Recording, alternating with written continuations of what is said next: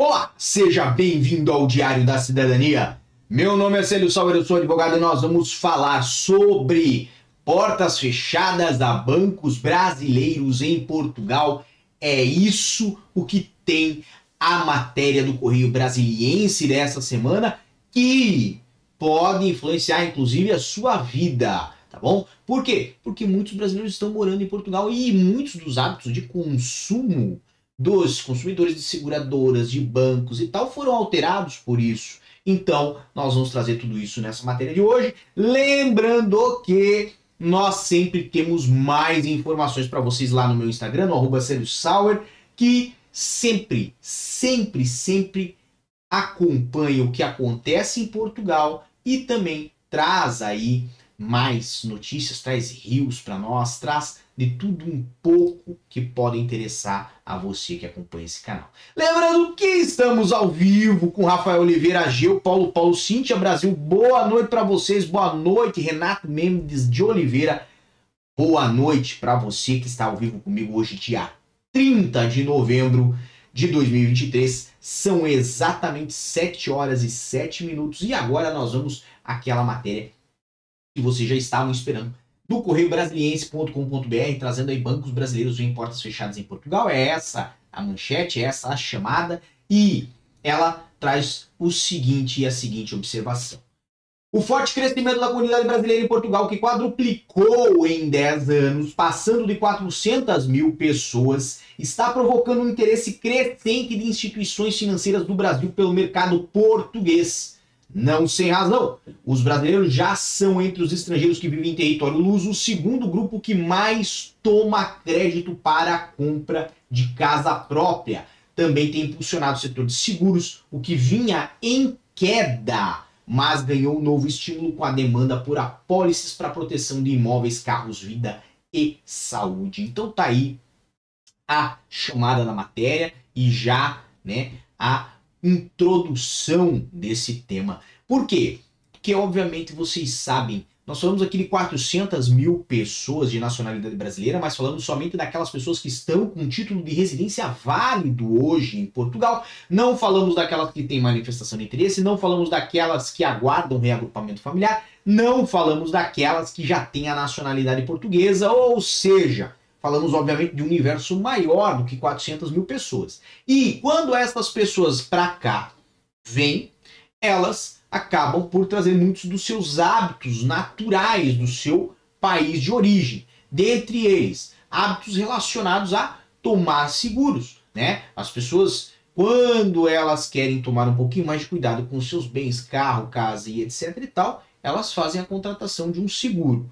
Obviamente, não somente isso. O ponto mais importante de se observar aqui é que os bancos brasileiros estão de olho justamente no mercado português. Por quê? Porque hoje essas 400 mil pessoas representam aí pelo menos 4% da população residente em Portugal. E se essas pessoas querem comprar bens, querem tomar crédito para comprar casa, bem, um banco vive de venda de crédito, vive de venda deste produto, que é um produto financeiro, ok? E, ao mesmo tempo, quando nós falamos de bancos brasileiros, nós falamos de bancos que têm acesso a informações que estão aonde? Lá no Brasil e que podem ajudar muito esta população de origem brasileira a contrair esses créditos. Então, obviamente, é um mercado interessante para os bancos e os bancos brasileiros tem se movimentado já há anos para entrar no mercado português.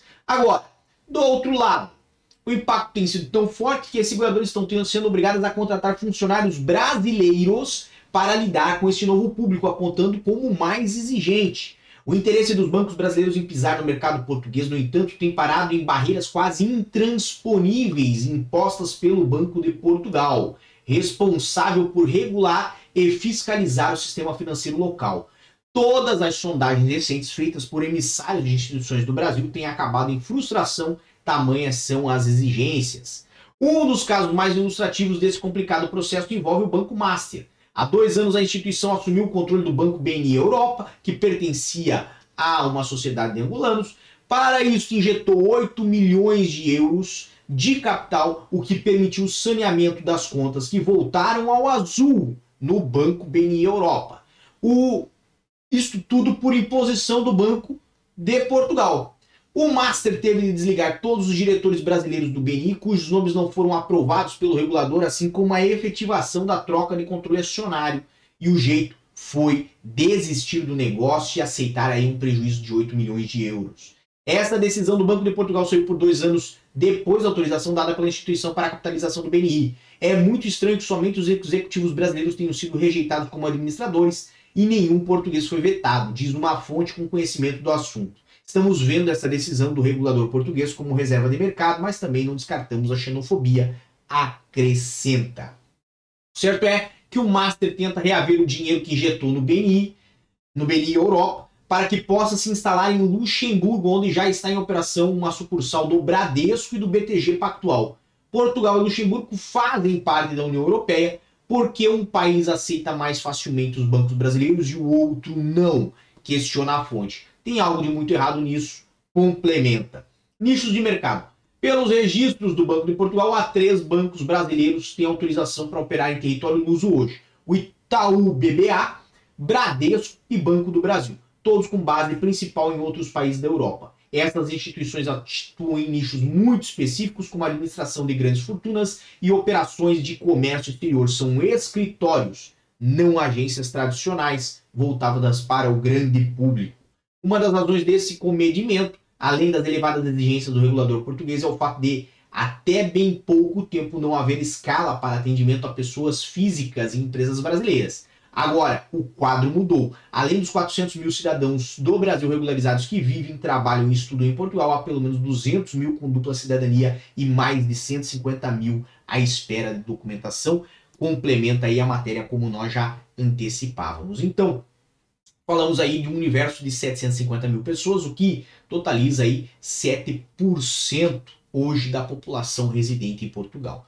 Você que acompanha esse canal deve ir o supermercado, deve ir aí aos grandes mercados que tem em Portugal, Pingo Doce, Continente, Lidl, Aldi, uh, Intermarché, Auchan e por aí vai. Se você vai aos mercados, já deve ter percebido que muitos produtos normalmente encontrados no Brasil, farinha de mandioca, farinha de é, é, tapioca, né? Aquela tapioca raladinha para fazer para fazer tapioca, também farinha de mandioca, né? Eu creio que é, creio que é, estar errado, mas é uma hidratada, a outra não, certo? O próprio uh, polvilho azedo para fazer pão de queijo, certo? Farofa, certo? E outras coisas. Esses dias eu vi aí até suquinho de maracujá que é lá do Brasil, certo? Então, é, tudo isso acabou entrando no mercado e no dia a dia. Né? Posso dizer talvez que não sejam tantos os consumidores portugueses angolanos desses produtos, são em grande maioria cidadãos brasileiros, mas se foram trazidos para as grandes superfícies, para os grandes mercados de Portugal, é porque há público consumidor para esses produtos. E se há público consumidor para farinha, como falou Francisco Evaristo, farinha é bom demais, é bom demais, meu Deus, amigo. Ontem minha esposa fez um arrozinho, um feijãozinho e uma farinha. Então uma dose de farinha vai muito bem. Olha, e vai muito bem com cozido português também.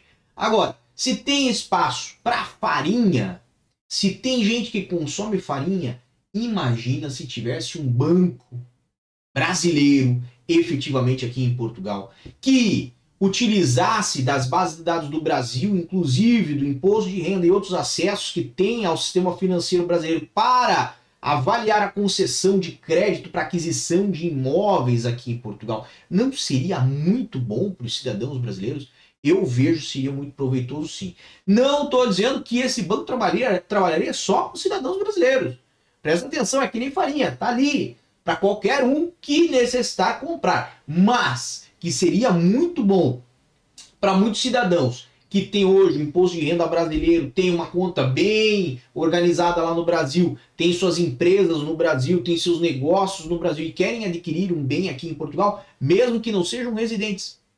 Seria uma grande oportunidade. Eu sei que vai ter gente que vai puxar aqui problemas de habitação, problemas que relacionam especulação imobiliária. Mas eu não falo propriamente de especulação imobiliária. Eu falo realmente de pessoas que podem adquirir um bem que vão usufruir desse bem. Não estou falando de gente que vai comprar para deixar parado. Estou falando de gente que vai habitá-los, certo? E essas pessoas podem se beneficiar mais cedo, inclusive, podendo fazer uma aquisição mais acertada do que fariam muitas vezes se tivessem que esperar às vezes um, dois ou três anos para poder fazer um IRS certinho e ter acesso a um crédito com uma instituição bancária portuguesa ou até de Espanha, certo? Como vocês bem sabem, aqui em Portugal existem instituições bancárias de Espanha, por exemplo, o Banquinter e a Banca, que operam em território nacional. E existem instituições bancárias de Angola, como Atlântica Europa, que operam em território nacional. E acredito que há outros bancos também, de França, de Alemanha e outros países. Então, as instituições bancárias brasileiras, se cumprirem com todos os requisitos, obviamente, dos reguladores e da lei, podem vir a auxiliar muito os cidadãos brasileiros que hoje compõem aí, podemos botar aí, né, 7,5% da população hoje residente em Portugal. Agora, a matéria ela continua com a seguinte pontuação. Ainda não é um passo grandioso, mas representa um avanço importante na avaliação do embaixador do Brasil em terras lusitanas, Raimundo Carneiro. Ele, por sinal, pretende incluir na pauta da próxima reunião de cúpula entre Brasil e Portugal, marcada para abril de 2024, a volta, contudo, do Banco do Brasil para o país europeu. Há um público imenso a ser atendido pelo Banco do Brasil, pessoas físicas e empresas. Bancos digitais como XP, Inter e Pactual também estão piscando para Portugal, mas sabem que o caminho a ser percorrido é árduo. E avançarem, para avançarem primeiro, o regulador português precisa dar demonstrações claras de que realmente quer atrair instituições brasileiras que são altamente competitivas e modernas para ampliar a oferta de serviços à clientela. Depois, o mercado tem de se mostrar realmente rentável para os investimentos serem feitos. De uma coisa, o Banco de Portugal pode ficar sossegado. Os bancos brasileiros são muito regulados pelo Banco Central com um capital de sobra, portanto, não oferecem riscos sistêmicos, diz um executivo de uma instituição portuguesa que vê o sistema financeiro do Brasil como exemplo a ser seguido. Obviamente, aqui ainda vem algumas declarações do setor bancário, da Sebraban, da Febaban e etc. Mas nós não vamos seguir adiante né, com todo o material. Tem muito mais coisa lá no Correio Brasiliense, mas o que nos importa é perceber que existem coisas boas acontecendo, não só coisas ruins, como ultimamente eu trouxe aí no canal, trouxe algumas denúncias, alguns pontos mais graves, mas há coisas boas também ocorrendo e que, se forem concretizadas, podem auxiliar muito a você a ter a sua casa aqui em Portugal. Enquanto isso não acontece, enquanto isso não acontece, meu amigo, com o mercado do jeito que está, eu começaria a ter atenção tanto para aquisição de um imóvel no futuro aí, certo? Economizar um dinheiro sempre vai lhe soar muito bem, né? Começar a verificar com os bancos se você tem condição de contra contrair algum crédito, certo? Para aquisição de um imóvel e, obviamente, né? Ver se é o momento certo para você dar esse passo. Até porque, do jeito que as coisas estão, a aquisição, embora ainda tenha a questão da Euribor e etc, etc e tal, ela ainda se demonstra um pouco mais segura do que viver de arrendamento na casa dos outros. Então, se você está acompanhando aqui o nosso canal, fica aqui uma dica logo no final do nosso vídeo. Lembrando que amanhã é sexta-feira, certo? E no sábado nós temos a nossa braba lá no Instagram, tá bom? Um grande abraço a todos, muita força e boa sorte. Por enquanto é só. E tchau. O que você acaba de assistir tem caráter educativo e informativo. Compõe-se de uma avaliação genérica e simplificada. Agora, se você quer saber de fato como as coisas são, você vai ter que ler.